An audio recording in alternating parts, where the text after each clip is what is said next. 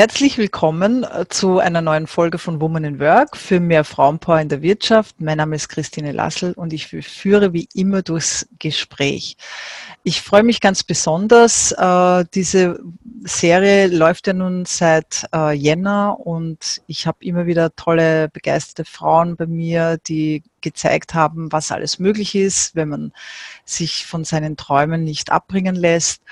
Und äh, wir wissen, die Wirtschaft ändert sich, die Jobs ändern sich und deshalb ist es ganz gut, auch vielleicht in diesem Sinne Lösungen kennenzulernen, äh, sich Geschichten von Frauen anzuhören und vielleicht sich damit auch ein bisschen ein Stück weit inspirieren zu lassen, vielleicht zu überlegen, okay, wäre das etwas für mich oder nicht. Und äh, wenn du im Anschluss äh, von unserem Interview so begeistert bist, dass du gerne mehr darüber erfahren möchtest, dann wende dich einfach an die Person, die dich heute hier eingeladen hat.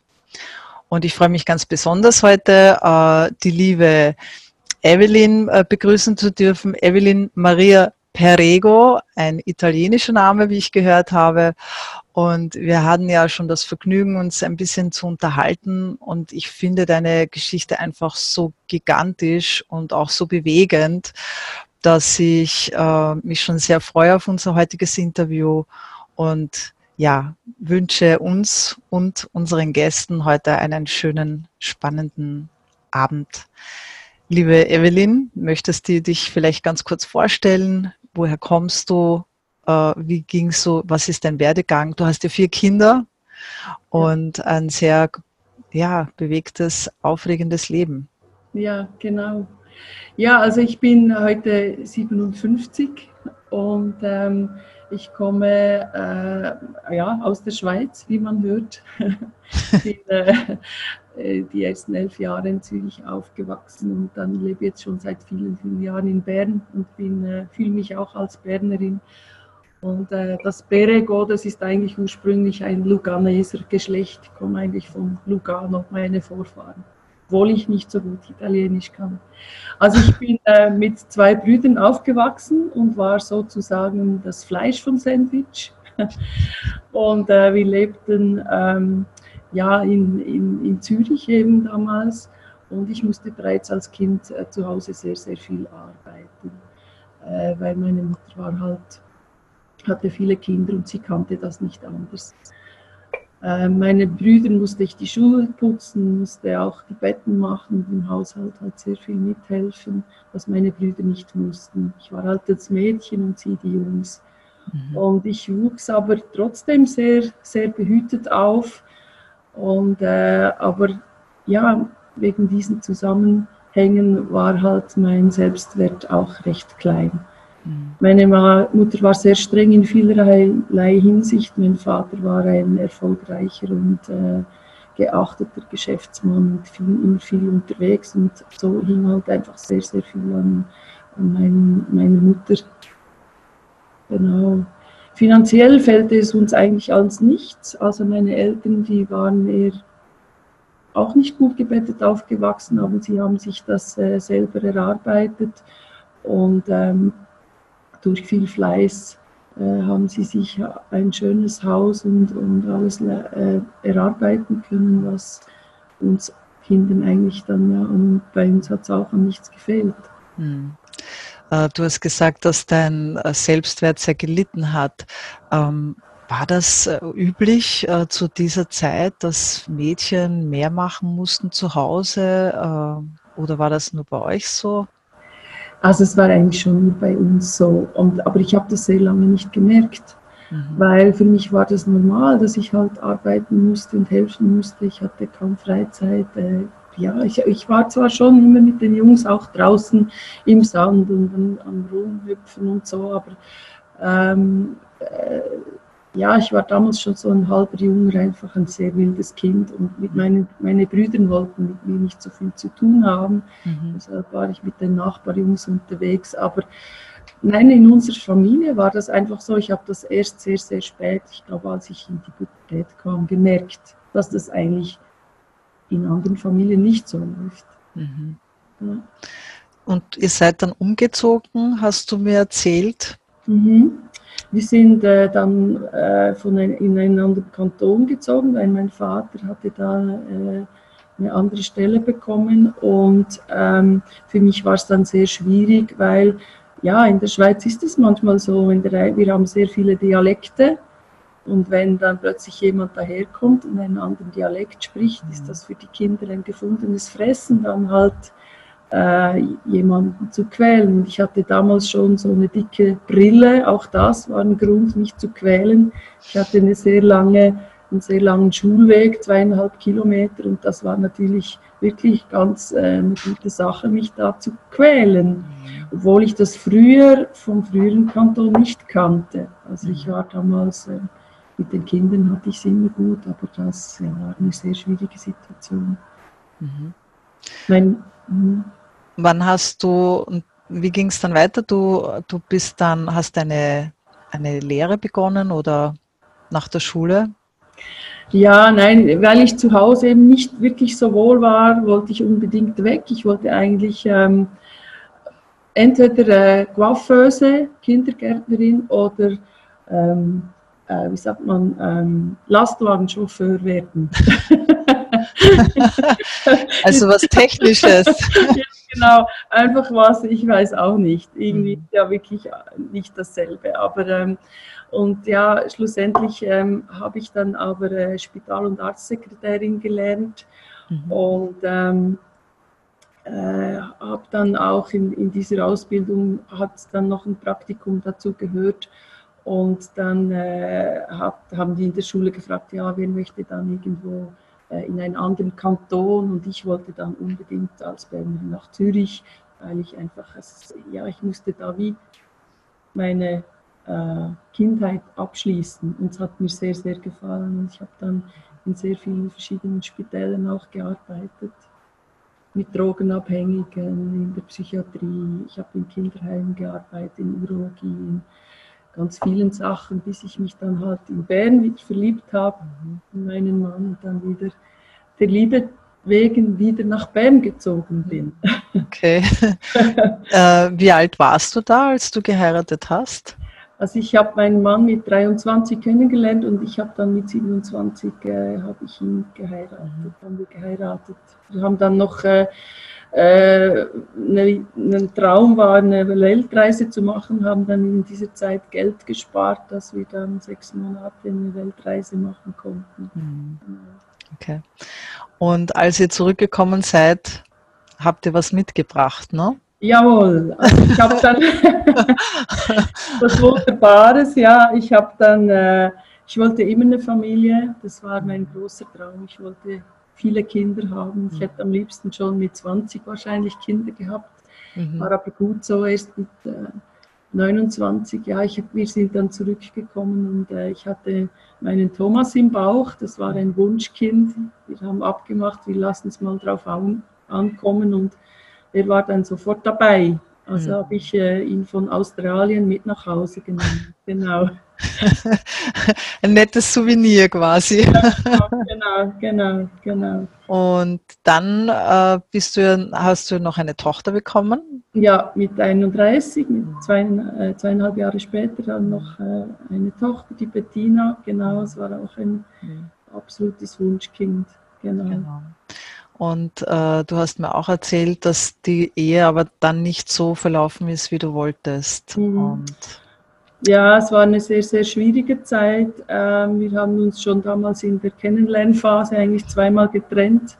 Mhm. Äh, aber äh, heute muss ich sagen, weil mein Selbstwert so klein war, habe ich eigentlich damals, ich habe den Mann schon auch geliebt, aber ich habe damals schon gedacht, wenn der mich nicht will, will mich keiner mehr und habe eigentlich aus Torschlusspanik diesen Mann geheiratet und ich wollte auch unbedingt einfach Kinder haben. Mhm. Und es war eine ganz, ganz schwierige Zeit und äh, mit sehr, sehr viel Schmerz und Leid und ich bin dann, als die Kinder zwei und viereinhalb Jahre alt waren, eigentlich mit letzter Kraft geflüchtet von diesem Mann. Ja. Und wie, wie, das heißt, da warst du das äh, erste Mal alleinerziehend mit zwei kleinen Kindern. Wie stemmt man das? Da hast du Leute gehabt, Familie, Eltern, die dich dabei unterstützt haben. Wie, wie ging es dir dann damit? Ähm, ich habe einfach immer die Kinder vor mir gesehen und es gab für mich gar nicht, gar kein, es gab nur einen Weg, einfach weiterzumachen. Mhm. Ich hatte zum Glück meine Eltern, die mir damals wirklich geholfen haben. Ähm, ich habe dann 50 Prozent gearbeitet und sie haben 50 Prozent die Kinder, die mhm. Kinder äh, betreut. Aber ich habe dann äh, auch gemerkt, es ist zu viel Geld, um zu, äh, zu sterben und zu wenig zum Leben. Also irgendwie musste ich was machen und ich hatte viele sind dann, äh, werden halt dann Sozialfall und ich habe mich mit Händen und Füßen gewehrt und gedacht, für mich ist das absolut keine, keine Option. Ich habe mhm. schon damals als, als äh, junges Mädchen äh, weil meine Brüder immer oft gesagt haben, ach, mit dir wollen wir nicht spielen, du bist ja ein Weib und so, ähm, habe ich damals mich, mein, mein jüngerer Bruder musste meinem älteren Bruder immer helfen, das Motorrad zu erlegen, zerlegen und ich durfte nicht, er wollte nicht und ich musste. Also mhm.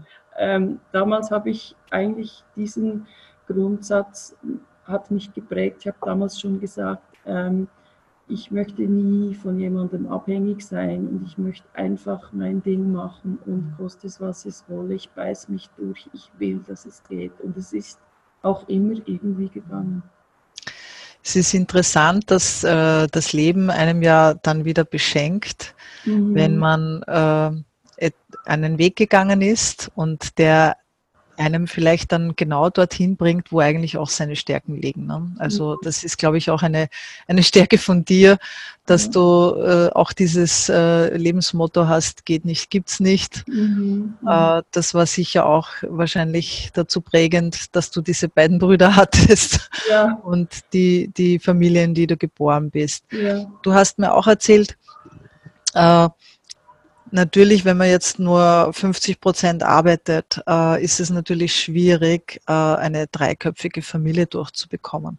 Mhm. Und du hast mir auch erzählt, dass äh, deine Kinder auch immer wieder krank waren. Mhm. Und ähm, das hat dich dann ja zu einer neuen Idee geführt. Ja, genau.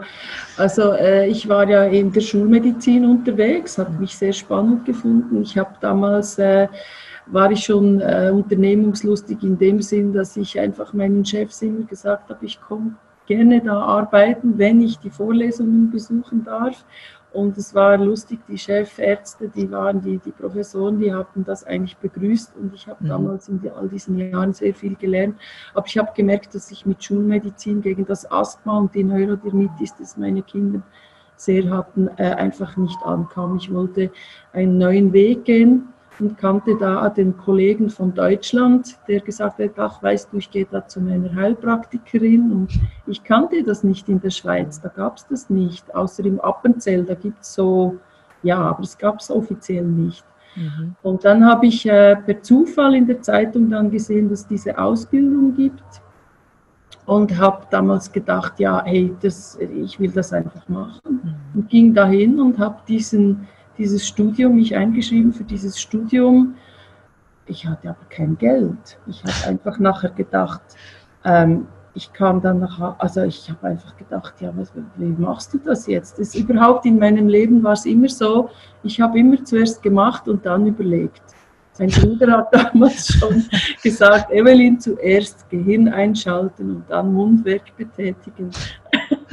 Hat mir oft gesagt und er hatte nicht mal so Unrecht. Aber ich mhm. glaube, das war auch sowas, ich habe dann immer wieder was angerissen und saß dann drin und musste mich da arrangieren. Und auch da war es so, ich äh, habe mich wahnsinnig auf dieses Studium gefreut und das mhm. auch äh, mit Freude angepackt. Und, aber finanziell war es ein riesiges Problem. Und die, die, die haben mir dann das angeboten, dass ich das in Ratenzahlungen abstottern kann. Das habe ich dann auch gemacht. Ja. Wow. Und ich wollte auch schnell fertig sein. Ich wollte, weil ich wusste, meine Eltern, ich kann die auch nicht immer überbelasten und vor allem, ich wollte nicht so viel von den Kindern weg sein. Und dann habe ich halt das Wochenendstudium gebucht und das doppelt gebucht und habe das dann in der halben Zeit wow. durchgedrückt, weil ja. Hm. Aber es war äh, für mich wie Freizeitbuch, weil ich habe die Bücher alle so reingezogen. Es war einfach meins. Ich war so glücklich mit diesem Studium bis heute. Ja. Und es war sicher eine tolle Abwechslung zum Alltäglichen, ne? also ein bisschen rauszukommen. Äh ja, das auf jeden Fall. Ich habe meine Kinder, äh, dadurch, dass wir so viele Probleme hatten und sehr aufeinander angewiesen waren, ähm, hatte ich es immer gut mit den Kindern. Wir, waren, sehr, wir sind, waren und sind immer ein sehr, sehr gutes Team gewesen. Wir haben einander geholfen. Mhm. Und trotzdem sind kleine Kinder auch anstrengend. Und mhm. es war für mich ein ganz, ganz guter Ausgleich. Ja, mhm. das ist so. Das heißt, du hast auch ähm, das wirklich nur gemacht, um deinen Kindern besser helfen zu können. Hast du dieses äh, Studium gemacht? Mhm.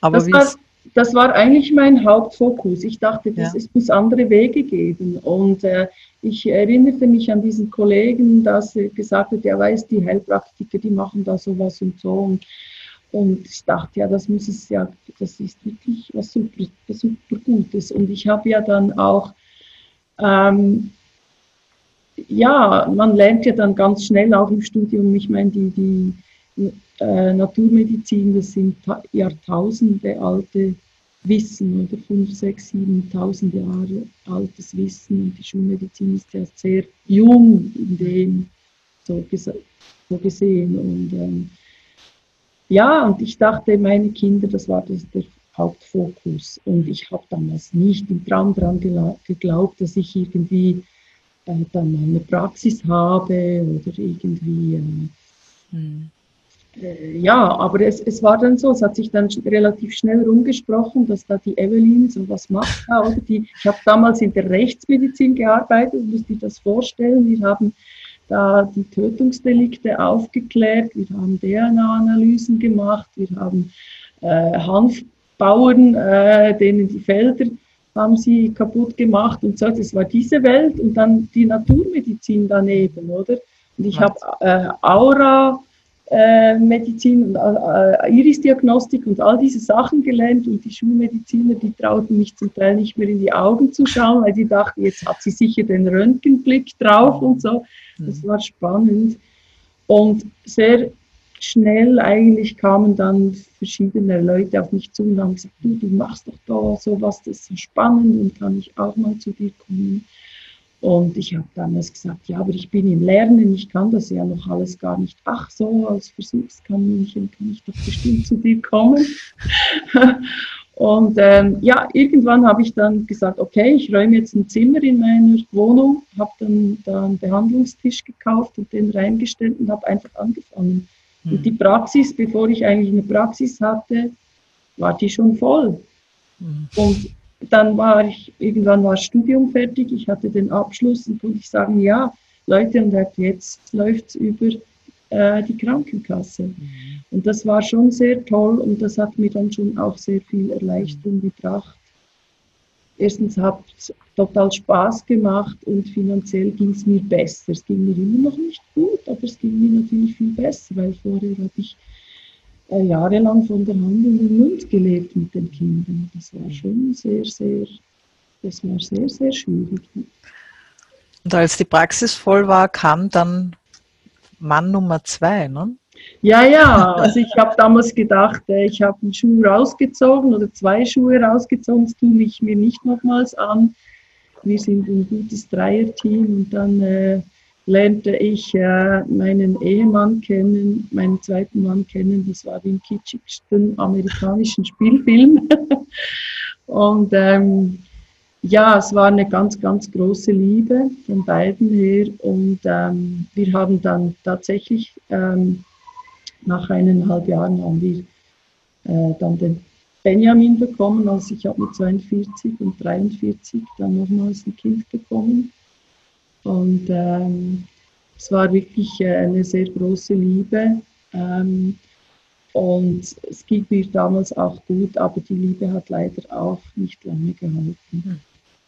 Genau. Ich habe dann gemerkt, dass ich äh, halt leider auch nicht die einzige Frau war, die er liebte. Er hatte alle Frauen gern oder viele Frauen gern.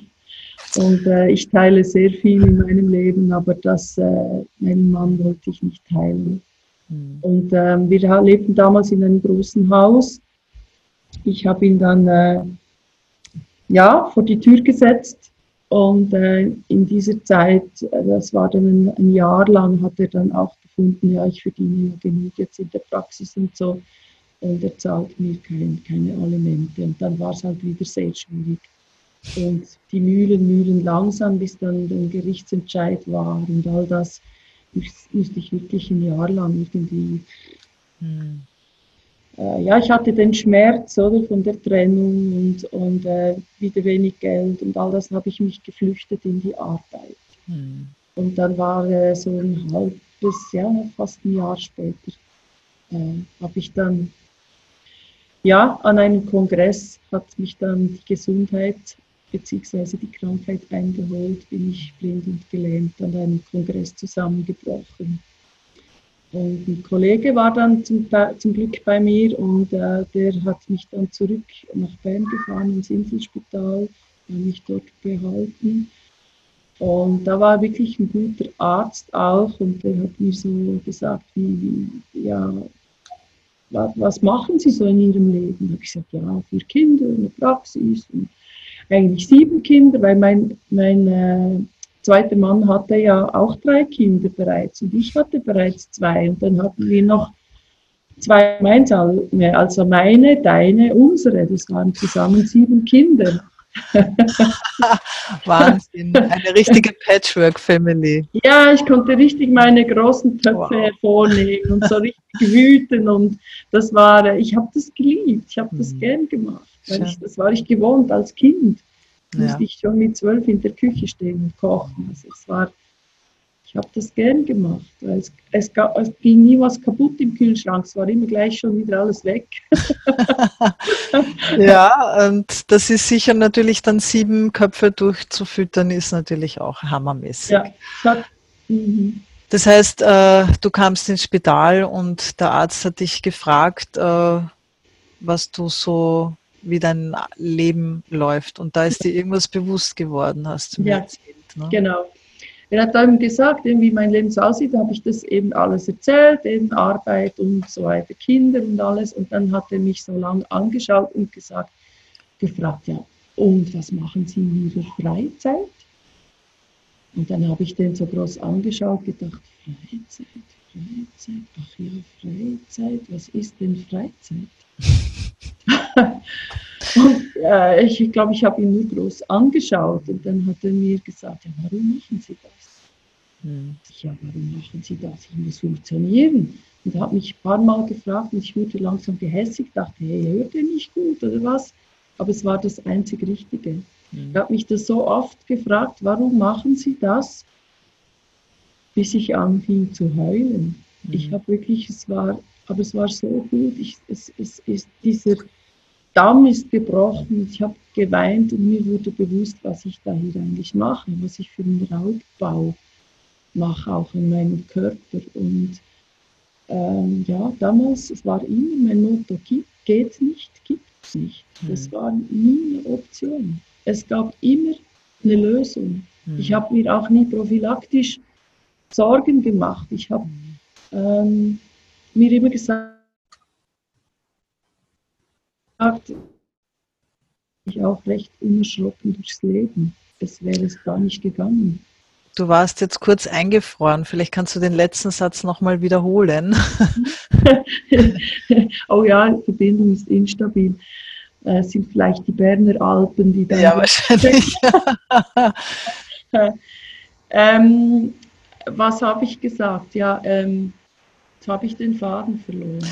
Also im Prinzip, was du mir so sagst, ähm, kenne ich ja das ganz gut. Ich bin ja auch äh, Lebens, äh, so, äh, Lebenssozialberaterin und mhm.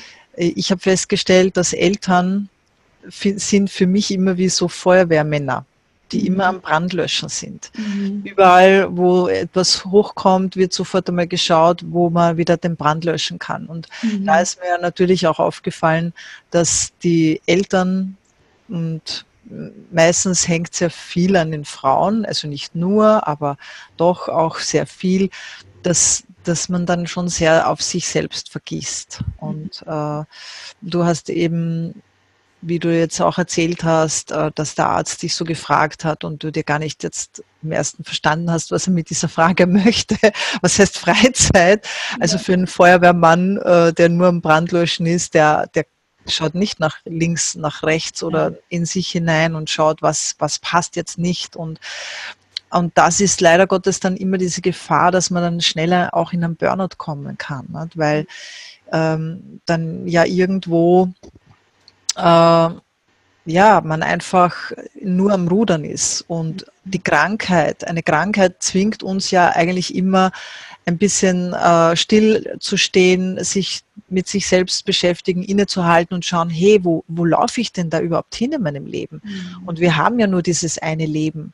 Mhm. Also äh, wir haben auch keinen Probelauf, dass ich sagen kann, ah, ich mache jetzt einmal, ich probiere es einmal so, wenn es nicht ist, dann mache ich es anders, ja. sondern die Zeit, die, die wir verbracht haben, ist vorbei und die können, die ist unwiederbringlich vorbei. Mhm. Und, und das, äh, das ist das, was dann wenn manche äh, bekommen diese Erfahrung erst, wenn die Kinder schon groß sind und dann die Lehre kommt, weil sie sagen, so, jetzt war ich mein Leben lang Brandlöscher, äh, jetzt habe ich aber keinen Brand mehr zum Löschen. Was ja. mache ich jetzt mit mir? Was fange ich denn mit mir an? Ja. Und äh, ist es dir da auch so gegangen? Also mit dieser Botschaft, mit dem wir dir das gesagt hat oder dich gefragt hat, ging es dir da so? Ja, das ist schon so. Also ich habe, äh, weißt du, man ist dann als Frau ja auch immer äh, sind ja dann gewisse Vorstellungen da. Eine Frau hat so zu funktionieren und äh, du musst eine gute Mutter sein und äh, du, du, du musst ja auch im Job wollte ich gut sein. Ich dachte, die Patienten haben ein Anrecht, auch der letzte Patient hat noch ein Anrecht, dass ich noch irgendwie frisch bin, wenn der kommt und nicht mhm. irgendwie und, und gute Arbeit leiste. Ich bin einfach, war einfach gewohnt, dass, dass, dass die Qualität und alles immer gut ist und ich habe äh, Müdigkeit, das habe ich äh, verdrängt. Ich habe das gar, ich habe einfach funktioniert. Das ist schon so. Und, und, und, und ich hatte den Kindern gegenüber auch ein schlechtes Gewissen, dass ich ja nicht immer da war. Ich, ich, ich dachte ja, eigentlich bin ich so gern Mama, ich möchte gern bei Ihnen sein, aber ich muss ja auch arbeiten und es ist schon irgendwo ein Spagat. Mhm. Und, ähm, und dann von außen, da habe ich mir immer weniger Gedanken gemacht. Sehr oft macht man sich ja die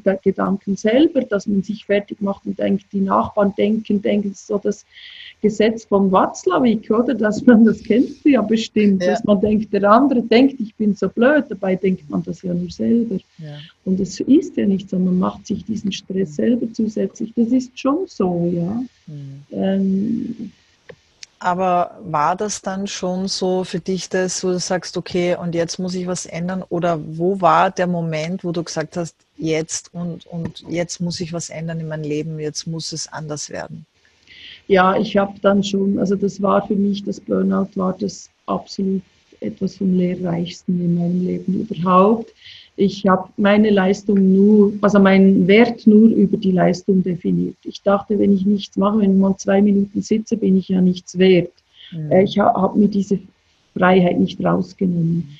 Obwohl im Leben alles ist Yin und Yang. Man kann nicht nur, wir haben nicht nur Tag und Sonne, wir haben auch Nacht, wir haben Männlein, Weiblein, wir haben diese Polaritäten, das, das sind wir, das muss so sein, sonst geht das nicht. Aber ich hatte das damals völlig vergessen. Ich habe das zwar in der Praxis zum Teil gepredigt, aber selber nicht gelebt. Mhm.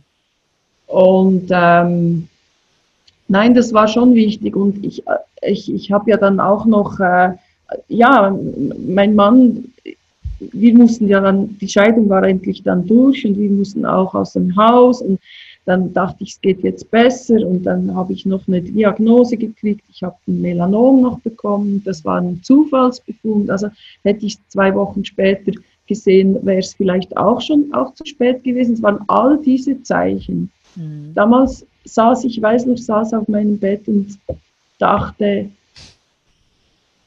okay, das war's jetzt. Ich kann nicht mehr. Mhm. Jetzt habe ich noch ein Melanom und eigentlich wäre es doch jetzt gerade praktisch, einfach zu gehen. Ich mache den Schirm zu und ist vorbei. Und dann sah ich meinen kleinsten Jungen da durchhüpfen und dachte, nee, nee, hey, hallo, geht's noch?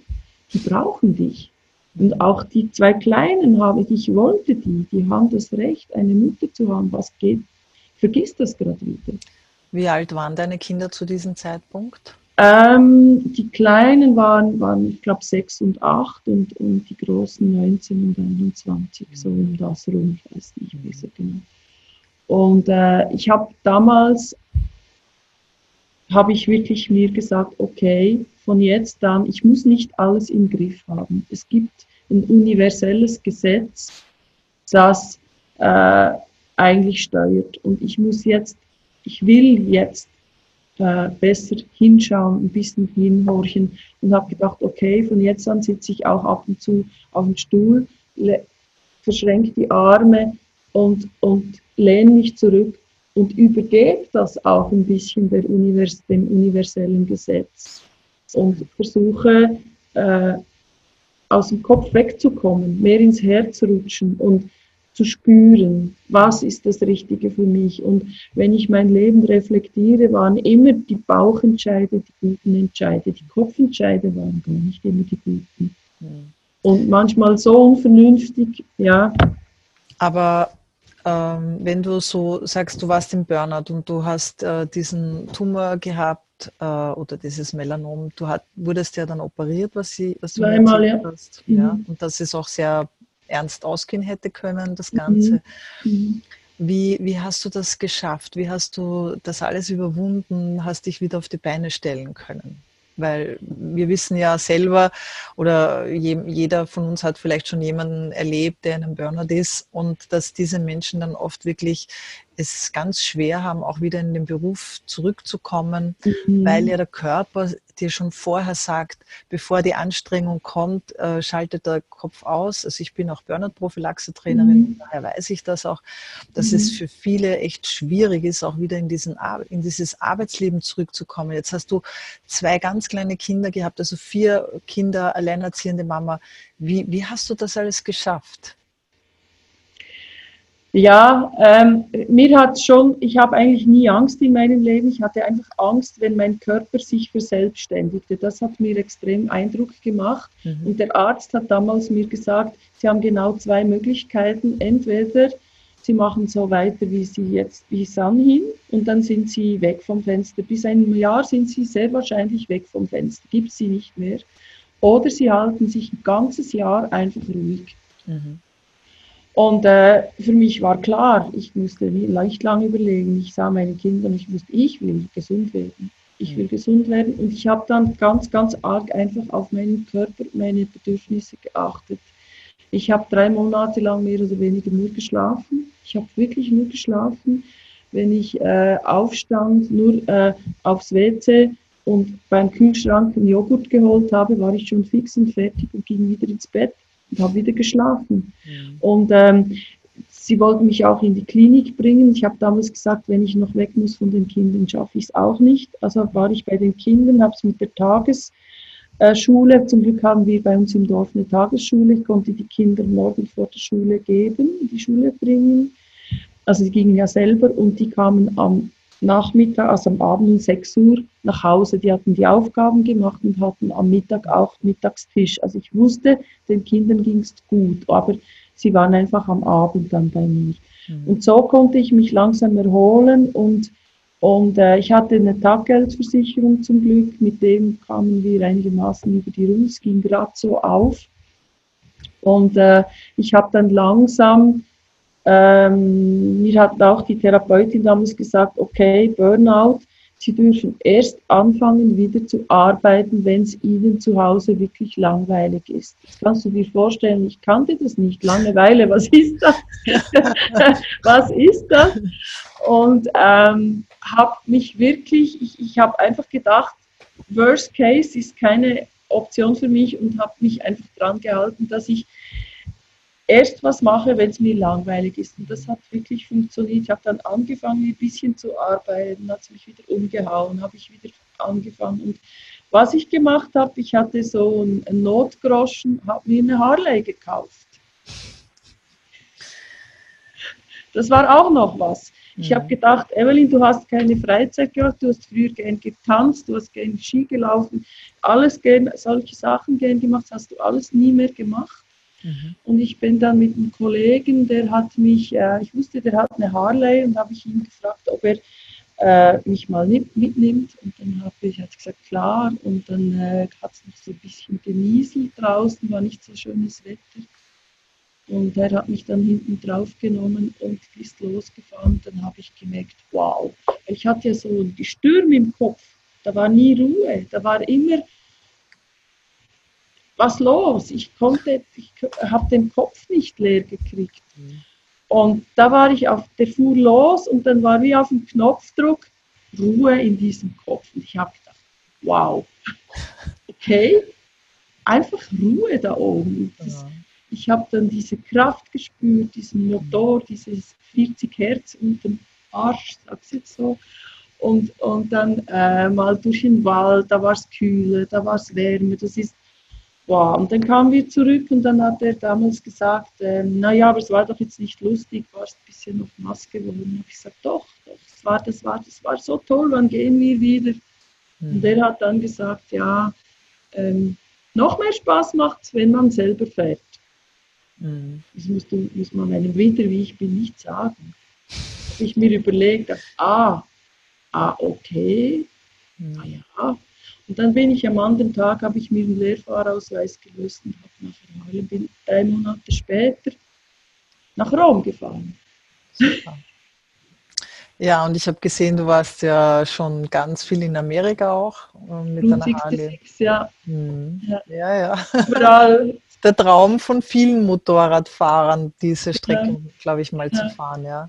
Und du hast auch vieles anderes gemacht. Aber bevor es so äh, wirklich, äh, also wenn wir nochmal zurückkommen, also für dich war, du hast für dich einen Weg gefunden, wo du runterkommst. Das ist eine wirklich tolle Geschichte, gerade wenn man im Burnout ist, dass man einfach einen Anker hat, wo, wo man sich wieder einfach äh, ja, mit Energie wieder füllt. Aber äh, als du diese Botschaft bekommen hast, ähm, hat sich ja noch etwas anderes für dich zum Guten gewendet. Du bist ja über eine Freundin, was ich weiß, äh, bist du dann äh, auf, auch auf einem Vortrag gelandet, wo du mhm. zunächst gar nicht hin wolltest. Ja, ja, ich habe wirklich, ich habe drei Jahre lang versucht, wieder so ins Leben zurückzukommen wie früher. Und das habe ich einfach nicht geschafft. Ich, mhm. es hat mich immer wieder umgehauen. Und irgendwann habe ich gedacht, wahrscheinlich bin ich jetzt wirklich eine alte, kranke Frau. Und das war für mich Horror, oder? Und dann habe ich von der, von der Kollegin, die ich von früher kannte, zwei, dreimal Mail bekommen. Sie hat mich eingeladen an, an so einen Infoabend. Da habe ich gedacht, ach nee, ich will da nicht, nicht noch mehr und noch mehr. Und dann hat mir jemand aus dem Dorf auch noch gesagt, hast du gesehen, diese Kollegin macht diese Vorträge, willst du da nicht mal hin? Dachte Mensch, die auch noch. Und irgendwie ähm, zwei Tage später kommt noch eine andere Kollegin aus dem Dorf und sagt, du, bei uns hat auch jemand so was Tolles gemacht und ich möchte das mal hören. Dachte ich, jetzt, also jetzt muss ich da hin. Mhm. Und da habe ich gleich drei, vier Frauen mitgenommen, gesagt, kommt alle mit, wir, wir hören uns jetzt das mal an. Und äh, da sah ich diese Kollegen, die ich schon jahrelang nicht mehr gesehen habe. Ich habe die gekannt seit 15 Jahren und dann ein paar Jahre nicht mehr gesehen. Die war da damals ziemlich eine mächtige Frau. Mhm. Sie hat immer selber gesagt, dass sie über 100 Kilos war. Und dann habe ich sie gesehen und, und dachte, wow, gärtenschlank und vor allem das Strahlen in ihren Augen mhm. habe ich gesehen. Und habe gedacht, Mensch, was hat diese Frau gemacht? Und äh, sie hat mir dann von dieser Chance erzählt, von tollen Produkten, von, von Empfehlungsmarketing. Da wollte ich zuerst gar nichts hören, dachte ich, oh sowas, ach du meine Güte, ich habe wirklich genug Arbeit. Ich, das Letzte, was ich suche, ist noch mehr Arbeit. Und, ähm, aber ich habe gesagt, aber dieses Strahlen, das will ich und ich nehme das Multipaket. Egal was es ist, ich nehme und koste es, was es wolle. Äh, ich habe gar nicht geschaut. Ich wollte ich wollt einfach, ich habe gespürt, dieser Frau geht es gut, die kann ihr Leben leben, wie sie will. Ich wollte das auch. Und meine Kolleginnen, die ich mitgenommen habe, haben alle auch bestellt. Mhm. Und mein Fokus war damals nur gesund werden. Mhm. Und nach eineinhalb Monaten ging wirklich so die Hintertür auf und ich merkte, wow, okay, ich komm, es war so wie eine durstige Blume, die den Kopf hochhielt und ich dachte, wow, okay, so kann es Leben auch nicht. Plötzlich bekam äh, ich dann die, die Aufforderung eben, dass ich äh, einen Bonus zurückbekomme. Und mhm. ähm, da, da hatte ich einfach so Freude. Also am Anfang habe ich es überhaupt nicht gemerkt, dass ich da irgendwie schon voll im Empfehlungsmarketing drin war. Mhm. Weil ähm, ich, ich habe ja nicht noch mehr Arbeit gesucht. Ich hatte wirklich mehr als genug Arbeit. Aber wie es halt ist, wir, wir Menschen erzählen Gutes, erzählen wir weiter und weniger Gutes sagen wir halt auch, ja, da musst du jetzt lieber nicht hin. Also es mhm. funktioniert nur, wenn es was Gutes ist. Und mhm. ähm, ich habe dann, äh, eigentlich bin dann in diesem Empfehlungsmarketing, ohne dass ich es wusste, bin ich da die Treppe hochgefallen. Ich habe mich auch nicht in, interessiert dafür, bis dann mal mir jemand gesagt hat, du weißt du eigentlich, was du da hier geleistet hast? Und ich habe gesagt, nein, eigentlich nicht. Und da kam dann plötzlich auch ein Bonus daher, also nicht Pfannen oder Socken, mhm. sondern es kam echtes Geld daher. Und da habe ich mich dann anfangen, angefangen zu interessieren. Da dachte ich, okay, und vor allem, ich habe das nebenbei gemacht, neben all meinem, meiner Arbeit, den Kindern und allem. Und es hat Spaß gemacht. Und ich habe so tolle Menschen wie auch dich kennengelernt. Und ich habe heute weltweit Freunde, die, die also es wäre noch vor ein paar Jahren undenkbar gewesen, äh, ja, wenn mir das jemand erzählt hätte, hätte ich gesagt, ja, du, sowas gibt es gar nicht, oder? Weil das ist nicht bei uns nicht bekannt oder noch viel zu wenig bekannt. Das war quasi dein Lotto Sechser, was du gesagt hast. Ne? Es war wirklich mein Lotto Sechser auf dem Serviertablett, weil ich habe 20 Jahre lang wirklich Zeit gegen Arbeit gearbeitet. Ähm, und das Teure ist ja nicht äh, Ferien machen oder so, sondern nicht zu arbeiten. Und ähm, das ist ja das, das Schwierige. Und ich war, das war mal auch mal so, äh, ich, ich war dann so in so einer Veranstaltung und kam nach Hause, war krank und dachte, oh nee, ich war selten krank, aber da war ich wirklich, hatte ich Fieber und dachte, oh nein, jetzt muss ich äh, die Sprechstunde absagen, wieder eine ganze Woche, kein Verdienst, das ist schon ein bisschen schwierig. Aber ja, nun, es ist jetzt halt so. Und dann kam Mitte der Woche ich mit Fieber im Bett bling blong kam das Mail, ich habe es angeschaut, da kam der Bonus daher und ich dachte, wow, was, ich, also wirklich, ich, mir, ich wusste nicht, wie mir geschieht. Mhm. Und weil ich musste 20 Jahre lang, da lebt man als selbstständiger Werdende, lebt man damit, dass, dass die Zahlen auf und ab gehen, da hast du, bist du wieder um Minus im Konto und da bist du wieder drüber und die Leute, manchmal gehen sie kriegen zuerst in die Ferien, statt dass sie den Arzt bezahlen. Gibt es auch wenige, habe ich habe wenige solche zum Glück in meinem Bereich, aber es gibt es mhm. auch. Und plötzlich kommt da einfach jeden Monat das Geld daher. Und das, das ist ja das, was man äh, als Selbstständiger ja nicht hat, wie du sagst. Ne? Wenn, du, wenn du krank bist, dann verdienst du nichts. Wenn du in Urlaub fährst, hast du die Kosten für den Urlaub und noch äh, äh zu tragen, ja. Mieten und so weiter und verdienst nichts. Also das sind alles so Dinge und ähm, ich habe es auch beim letzten Mal schon gesagt, viele haben ja oft am Anfang, wenn sie sich selbstständig machen, die ersten drei bis fünf Jahre nicht einmal so viel Geld, dass sie sich eine Arbeitsausfallversicherung leisten können, wenn wirklich mal was passiert ähm, oder geschweige denn für die Pension, äh, dass man zusätzlich irgendwas auf die Seite legt für so quasi Notgroschen, Mhm. Äh, das hat man ja alles nicht. Ne?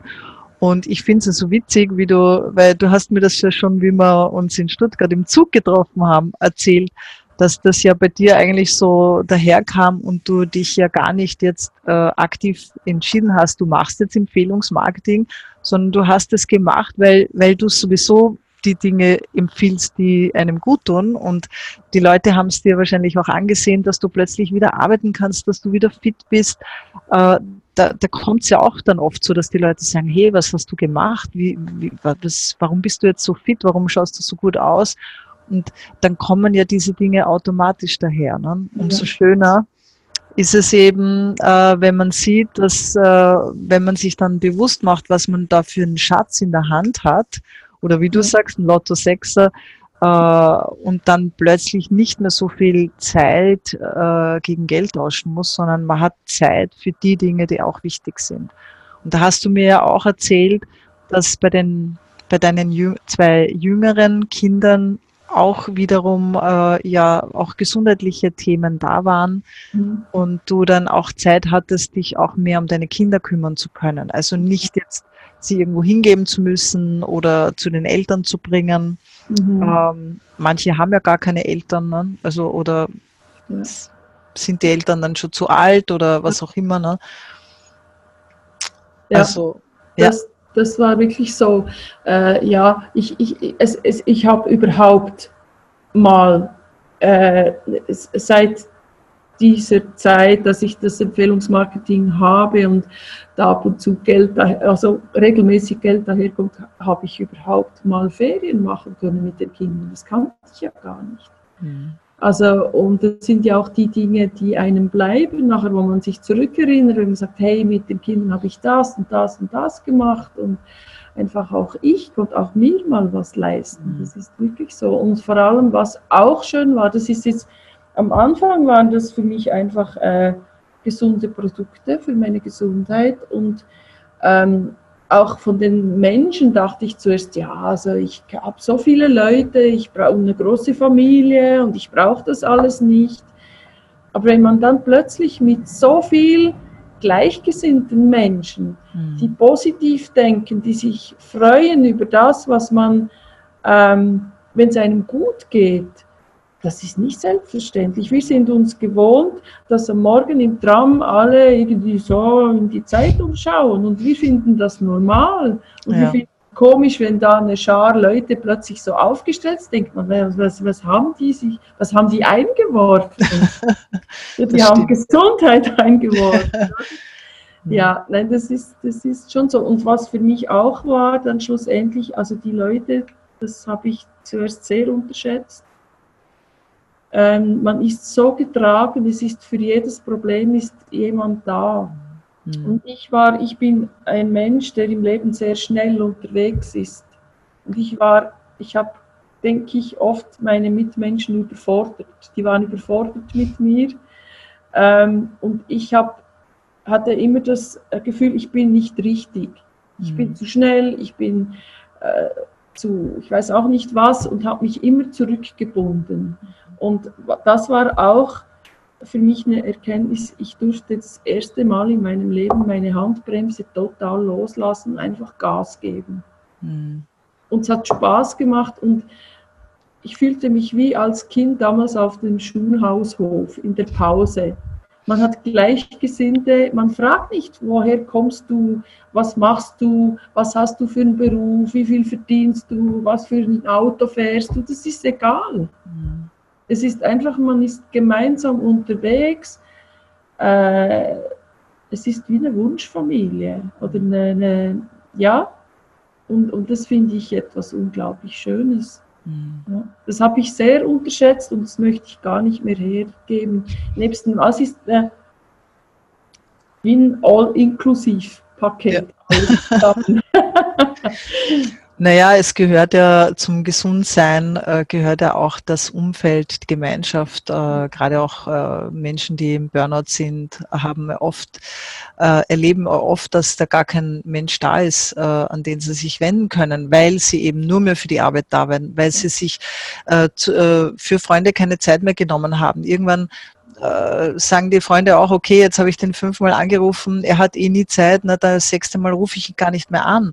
Und äh, äh, die Ehen sind vielleicht dann schon in Brüche gegangen, weil äh, der Partner eben nur mehr arbeiten, arbeiten äh, unterwegs war. Und ähm, das Schöne ist halt, äh, dass man hier eben genau das andere hat, äh, dass man ja auch nicht für sich alleine steht, sondern quasi in einem Team, äh, sich ein Team aufbaut mit Gleichgesinnten, die in dieselbe Richtung blicken und dieselben Ziele verfolgen, mhm. nämlich ein Leben in Freiheit und Würde, würde ich ja. mal so sagen, ja, und auch in Gesundheit. Und ich muss keine Rechnungen schreiben.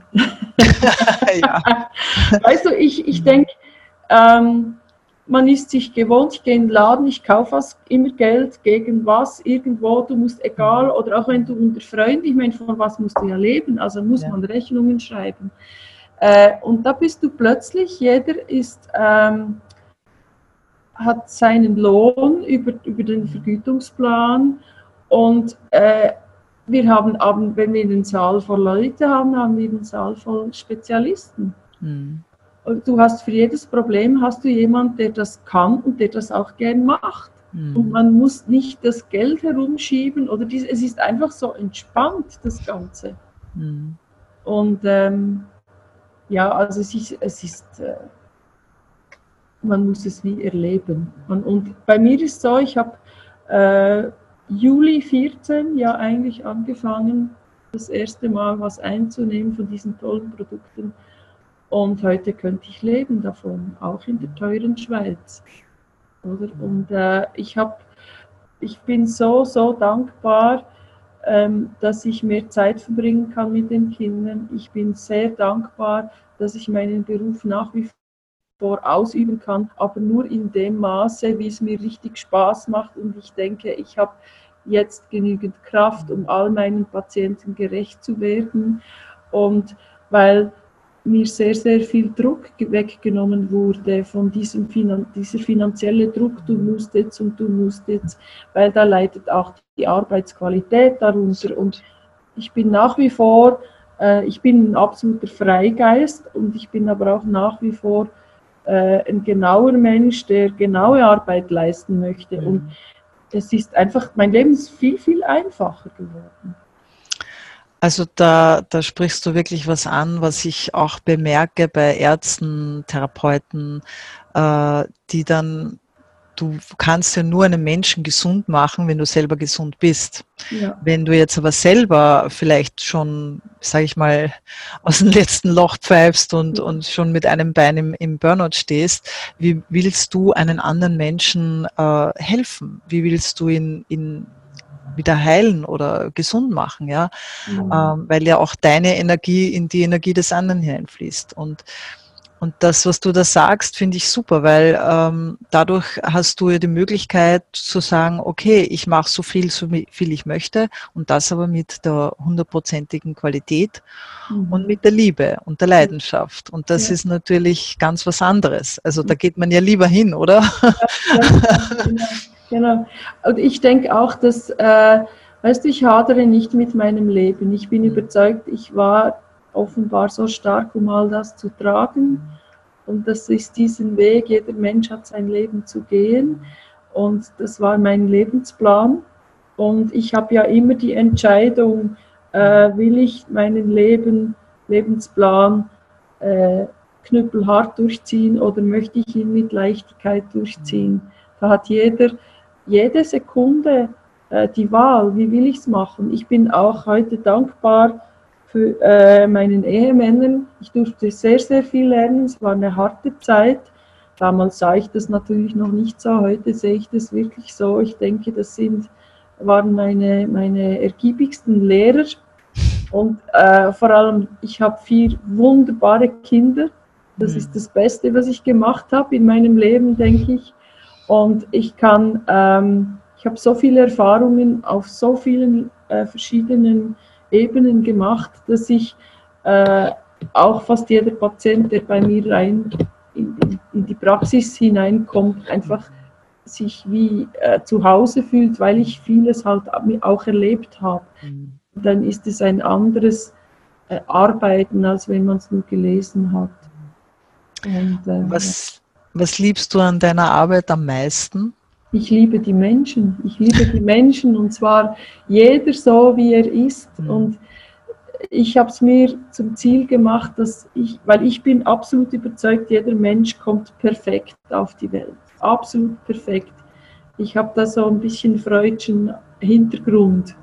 Und ich bin, und äh, die Menschen, je nachdem, was sie erlebt haben, sind sie halt so ein bisschen äh, zugedeckt mit Schnee, mit Dreck, mit ein bisschen das, weil von, von der Erziehung her, vom Umfeld her, von, von Freunden, von was auch immer, äh, sieht man den Himmel nicht mehr so blau irgendwann oder gar nicht mehr. Und ich bin ganz fest überzeugt, dass jeder Mensch äh, diese perfekte Rose, die er eigentlich ist, ist noch da. Und dann, den kann man ganz behutsam wieder aus, ausbuddeln und mhm. den wieder zur Blüte bringen. Das finde ich, das ist das Allerschönste in meinem Beruf, sei es psychisch, physisch, was auch immer, äh, oder man, durch Mangelernährung mhm. oder was auch immer, ähm, den Menschen wieder zu seiner Blüte zu führen. Das, das ist, finde ich, das Schönste. Ja. Schön.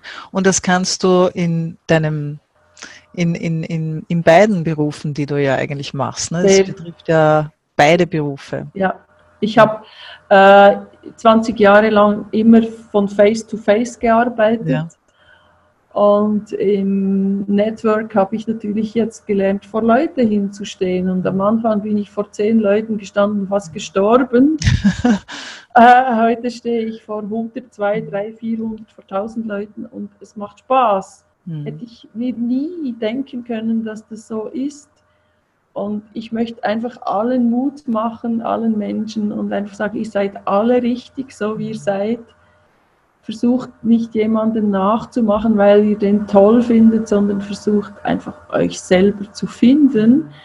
Ihr seid schon perfekt. Wir sind alles ungeschliffene Diamanten, die das vom Leben ein bisschen zugeschliffen werden. Und äh, jeder ist so einzigartig und das ist ja das, was dann ein Mosaikstein von einem ganz großen Bild und jedes Mosaikstein braucht, damit das Bild schlussendlich perfekt ist. Das und ist ja sehr schön gesagt, ja. Mhm. Ähm, ich habe noch eine Frage und zwar zum Thema Angst. Äh, wenn ich äh, deine Geschichte so höre, dein Leben, alles, was du erlebt hast, also auch eine schlimme Botschaft gesundheitlicher äh, Natur, da, da steht man ja doch vielleicht auch Ängste aus. Wie, wie, mhm. wie ist das heute für dich? Hat dich das geprägt? Es hat mich sehr geprägt. Ich habe eigentlich heute, glaube ich, vor nichts mehr Angst. Ich weiß nicht, was daher kommen müsste, dass ich wirklich Angst hätte. Mhm. Aber die hatte ich natürlich, die Ängste hatte ich auch. Ich hatte Existenzängste, ich hatte Ängste, nicht, äh, dass mich niemand liebt. Ich hatte, ich hatte viele Ängste, dies, aber heute habe ich keine mehr. Und ähm, ich lebe heute nach dem Motto, alles, was wir, ich habe vorhin schon gesagt, wir haben immer ähm, die Möglichkeit, uns zu entscheiden. Und alles, was wir Menschen entscheiden, entscheiden wir immer entweder auf zwei verschiedene Arten, entweder aus Angst oder aus Liebe. Mhm. Und zwar, das fängt schon an, wir Frauen am Morgen vor dem Kleiderschrank. Was ziehen wir an? ja, ziehen wir an, möchte ich heute so richtig gut aussehen und ziehe ich mir ein Kleid an, das ich liebe und wo ich weiß, ich, ich, ich, äh, ich, ich gebe was, es gibt was her, mhm. äh, weil ich mich liebe und mich freue darüber. Oder ziehe ich dann das Kleid daneben an, wo ich aussehe wie eine graue Maus, weil ich sonst Angst habe, dass die Nachbarin und dieser und jener sagt, oh, schau mal wieder, wie die sich aufpeppelt und was hält die von sich und so. Ähm, immer, ich habe mich entschlossen, immer den Weg der Liebe zu gehen, zu mhm. mir selber, zu, zu, weil ich tue damit niemandem weh, im Gegenteil. Ich habe mich entschieden, mich meinen Mitmenschen so zuzumuten, wie ich bin. Und mich nicht von der besten Seite her zu zeigen, was ihr, das heißt das schon, wer wertet, das ist schon ja. gewertet. Ja. Ich denke, dass sich auch viele Menschen, die sich auch am Weg begeben oder vielleicht, ja, die vielleicht noch gar nicht den Weg, die stehen vielleicht noch da und wissen noch nicht, soll ich jetzt diesen Weg gehen? Da gibt's ja, ich denke, äh, erleben wir oft genug, dass wir Menschen äh, begegnen, die vielleicht auf einer eine Option suchen, aber Angst haben, sich dafür zu entscheiden. Und ähm, das finde ich ganz toll, dass du sagst, ja, wenn, wenn ich nicht mit der Angst hinschaue, sondern mit der Liebe und eher vielleicht mit dem, was bringt es mir, als was, was, was kostet es mich, ja. Und mhm. kostet es mich jetzt, dass der Nachbar schief schaut oder jetzt irgendwie blöd über mich denkt oder wenn, schaue ich anders hin und sage, äh, was kann ich mir damit verwirklichen? Ich meine, stell dir vor, du wärst, du hättest nicht von drei Seiten äh, diese bekommen die Nachricht, hey, geh da hin und du wärst nicht hingegangen. Vielleicht aus welchen Gründen auch immer. Vielleicht aus Angst, äh, dass dir wer was aufschwatzen will, aus Angst, äh, was können andere denken oder was auch immer. Und mhm. es war dein Impuls, du hast gesagt, ja, schaue ich hin und äh, öffne mich dem. Gibt es da was, wo du sagst, äh, oder gibt es Menschen, wo du sagst, dass du ihnen damit diese Angst nehmen konntest? Oder ist das etwas, wo man hineinwächst? Man wächst einfach hinein. Man, äh, du, du, du, also, du steckst auch nicht einen Erstklässler in die neunte Schule, in die neunte Klasse. Das wäre eine Überforderung. Man wächst hinein. Und, und jeder war mal in der ersten Klasse. Die Erstklässler sind nicht schlechtere Menschen als die Neuntklässler. Die sind alle gleich viel wert. Mhm. Aber den dritten Schritt nicht vor dem ersten und zweiten machen. Mhm. Und man beginnt alles im Leben mit dem ersten Schritt, egal was. Und wie oft sind wir als Kinder um, bis wir laufen konnten. Das ist mhm. normal. Das, das, es kann jeder laufen. Mhm. Es kann eigentlich jeder Auto fahren heute. Also es ist, man weiß ja auch, es ist, es ist die Übung, es ist, äh, es ist 5% Talent, der Rest ist Übung. Bei all diesen erfolgreichen Menschen, klar haben Teil gewisse mehr Talent, aber es ist die Wiederholung und die mhm. Übung. Und ähm, das andere ist, ähm, also zwei Sachen. Ich hätte ja mal, ich, ich habe immer gewusst, ich hatte keine Pensionskasse. Ich hätte mal von der AHV leben müssen. In der Schweiz heißt es Alters- und Hinterbliebenenversicherung. Ist ja schon so ein toller Name, oder? Und das sind schrecklich, das sind 1700 ja. Franken, eine volle Rente. Da kriegst du nicht mal eine Wohnung. Ich hätte mhm. so leben müssen. Und ich habe mir aber da nie Stress gemacht und immer gesagt, ja, irgendwann wird mich was finden. Ich hatte so ein Vertrauen ins Universum. Ich sagte, es wird mich finden. Mhm. Und ähm, weil ich kann, ich, wir leben schon von der Hand in den Mund, ich kann nicht noch mehr sparen. Wie soll ich da noch einen Sparvertrag machen? Mhm. Und äh, das ist für mich jetzt wirklich der Lotto, Lotto 6 auf dem Serviertablett. Ist wirklich das. Und beim Empfehlungsmarketing die Frage, was kann ich verlieren? Gar nichts. Man kann nur einen Fehler machen oder zwei Fehler kann man machen. Erstens, dass man nie beginnt und zweitens, dass man zu früh aufhört. Mhm. Weil das ist kein kurzlebiges Geschäft, es ist ein langlebiges Geschäft. Sehe heute, ernte morgen. Und ähm, äh, man kann ja, ich, ich muss ja nichts investieren. Ich muss keine Rechnungen schreiben, ich muss ich muss keine Pakete verschicken, ich muss kein Lager haben, ich muss nichts vorfinanzieren. Ich habe, also, äh, wo gibt es denn das?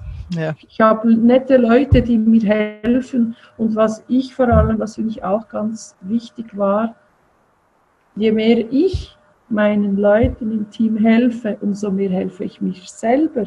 Das war am Anfang für mich auch die Krux. Mhm. Viele von uns, vor allem Frauen, es gibt auch viele Männer, die das sagen, aber wir Frauen, Frauen sind so erzogen worden. Ähm, man muss dienen und helfen und machen, aber ja nichts annehmen und sich ja nichts zuliebe tun. Mhm. Und auch das lernt man im Empfehlungsmarketing nur, wenn ich helfe. Und je mehr ich meine Leute betreue und denen gebe, aber die auch selber laufen lasse, umso mehr geht, gibt es an mich zurück mhm. und äh, geht es mir auch gut. Mhm. Und also ich denke, das ist eine der besten äh, Persönlichkeitsentwicklungen. Ich habe ja auch sehr, sehr viel Persönlichkeitsentwicklung gemacht, weil ich damals nach meiner ersten Ehe sagte, ich wusste von, ich habe auch in der Psychiatrie gearbeitet, ich wusste, wenn man an seiner Persönlichkeitsentwicklung nichts macht, werde ich auch in der Partnerschaft, wenn ich neue Partnerschaften habe, lese ich mir immer wieder dasselbe aus. Wir sind Wiederholungstäter, mhm. auch wenn wir das nicht wollen. Äh, es werden nur die Personen ausgewechselt, aber nicht die Art der Person. Mhm. Also wollte ich da wachsen. Und, äh, aber wenn man so äh, Seminare macht, macht man mal ein Seminar, dann ist wieder Ruhe. Pause. Oder man macht mal äh, Kurse und dann ist wieder raus. Aber im Empfehlungsmarketing ist man nonstop drin. Das ist wie, man hat nicht, man ist nicht mal ein bisschen Mutter und mal wieder nicht, oder?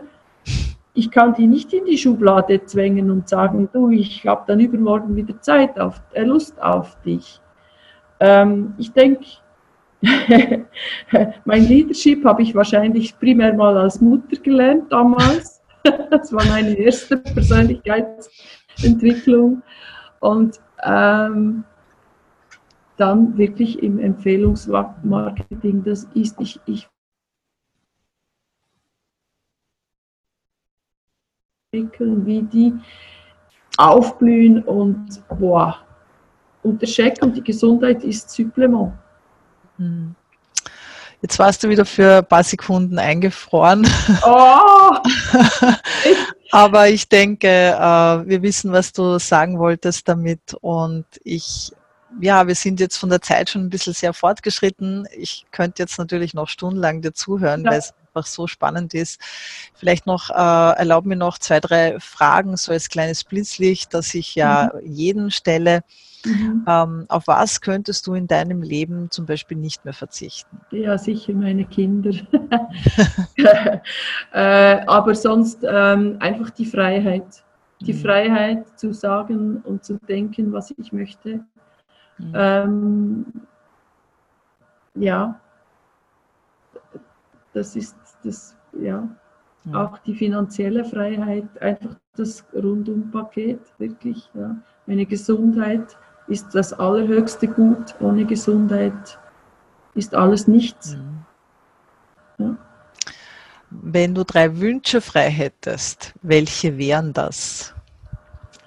ähm, dass alle Menschen, ähm, ich meine, wir sind die absolut privilegiertesten Menschen auf der ganzen Welt, äh, ja, dass, dass alle genug Wasser hätten, genug zu essen und Friede herrscht, dass man, dass die Liebe siegt auf der Welt. Ich bin überzeugt, durch die Liebe, das ist die stärkste Kraft, kann man, könnte man die Welt ganz, ganz viel besser machen. Und ich denke, auch hier haben wir viele Möglichkeiten, auch Menschen was Gutes zu tun. Mhm. Gerade das Wasser, was du angesprochen hast, ne? ja. Äh, dass Menschen Zugang zu Trinkwasser haben. Ja, genau. Oder was auch immer für Projekte, ne? dass, dass man auch die Zeit und das Vermögen hat, hier auch äh, zu investieren und auch hier etwas zurückzugeben, mhm. zu dienen, wie du sagst. Ja, ja genau, genau. Und auch dankbar dafür zu sein. Ne? Mhm, mhm. Äh, welche Entscheidungen in deinem Leben würdest du im Nachhinein rückgängig machen wollen? Ich weiß, es ist immer ein bisschen eine gemeine Frage, aber ich denke, dass sie auch eine wichtige Frage ist. Ich würde viel früher schon zu mir stehen und mich zeigen, wie ich bin und ähm, weil von da an ging mein Leben eigentlich rund. Hm. Ja. Nicht mehr immer denken, was denkt der andere, was könnte der, was würde, sondern einfach sagen, was, was ich fühle und denke. Hm. Wertschätzend, wohlwollend, aber klar mit Liebe gepaart mit Klarheit. Hm.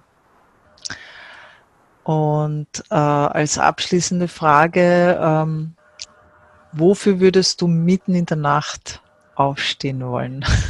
Für einfach für all meine liebsten Menschen, für alle, die mich brauchen, ja, die mir lieb sind. Also wirklich für jeden, der mich braucht. Sehr schön. Ja. Gibt es vielleicht noch so ein Abschlussstatement von dir, was du den Menschen da draußen gerne noch mitgeben möchtest, die auf der Suche sind oder auf ihrer Reise sind, äh, ob jetzt schon mit Empfehlungsmarketing oder noch im traditionellen Job? Was würdest du den Menschen gerne noch als Botschaft hinterlassen? Ja, also auch hier hört einfach auf euren Bauch, hört nicht auf die Neinsager, weil es gibt überall jemand, der keine Ahnung hat, aber einem erklären will, warum etwas nicht geht, obwohl er keine Ahnung hat. Äh, einfach, auch wenn es unvernünftig klingt, einfach das tun und machen, was, was der erste Impuls ist, das ist immer der richtige. Und daran glauben, dass wir geführt sind. Das Universum lässt niemanden alleine. Mhm. Ähm, geh einfach deinen Weg. Wir kommen alleine und wir gehen alleine. Mhm. Ja, das ist, das ist wahr. Wir kommen allein und gehen allein. und dazwischen ist Leben.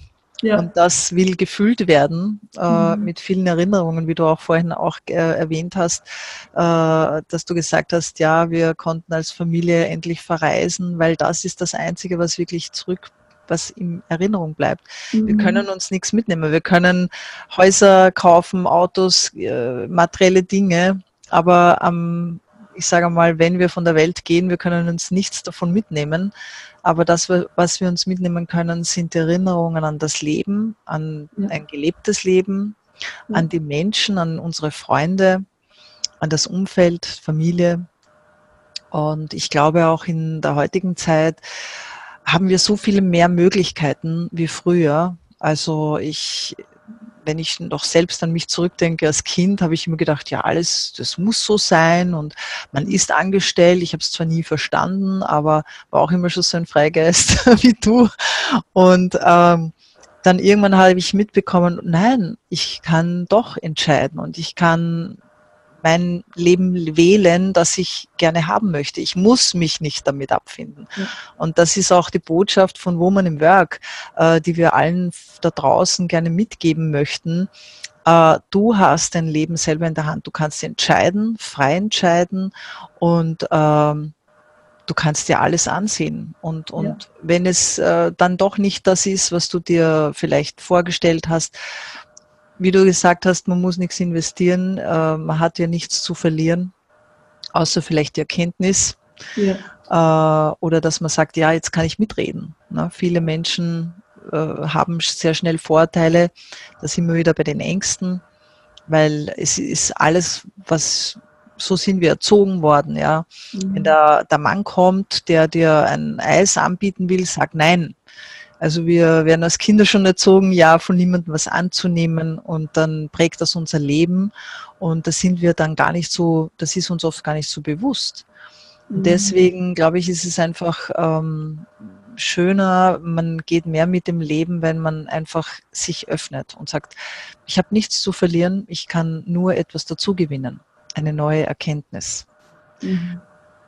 Ja, ich hoffe, ich, wir konnten euch heute ein paar neue Erkenntnisse bringen. Uh, liebe Evelyn, ich danke dir so herzlich für dieses tolle Interview mit dir. Es hat mir so viel Spaß gemacht und ich bin ganz sicher auch unseren Zuhörern und Zuhörerinnen. Und ja, wünsche euch noch einen schönen Abend. Und wie gesagt, wenn ihr mehr wissen wollt, wendet euch einfach an die Person, die ich heute eingeladen hat, euch dieses Video anzusehen. Und vielleicht sehen wir uns ja dann irgendwann einmal auf einem Event, um miteinander das Leben zu genießen. Danke, liebe Evelyn, danke, liebe danke. Zuhörer. Und ich freue mich, äh, wenn ihr wieder zuschaltet, wenn es wieder heißt Woman in Work. Und für heute sagen wir Baba und bis bald.